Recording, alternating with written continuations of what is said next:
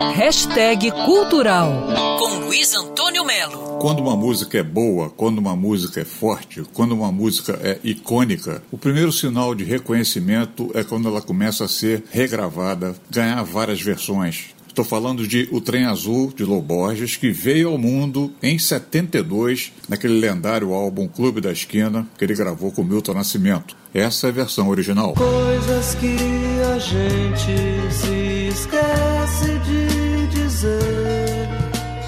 Depois, o Trem Azul explodiu no mundo inteiro, literalmente na voz de Elis Regina, que eu mostro aqui isolada, essa voz considerada um instrumento. Na canção do vento, não se cansam de voar.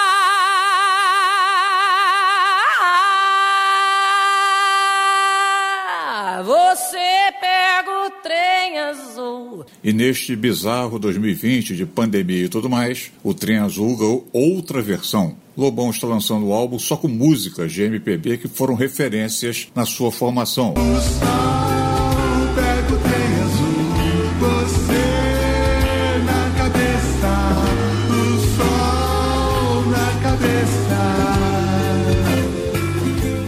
Mas a coisa no Paraí, a cantora matogrossense Pilar está lançando agora a sua versão de O Trem Azul.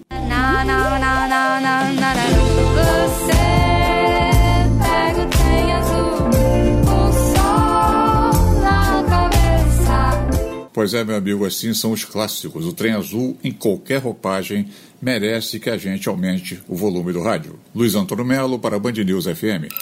Quer ouvir essa coluna novamente? É só procurar nas plataformas de streaming de áudio. Conheça mais dos podcasts da Band News FM Rio.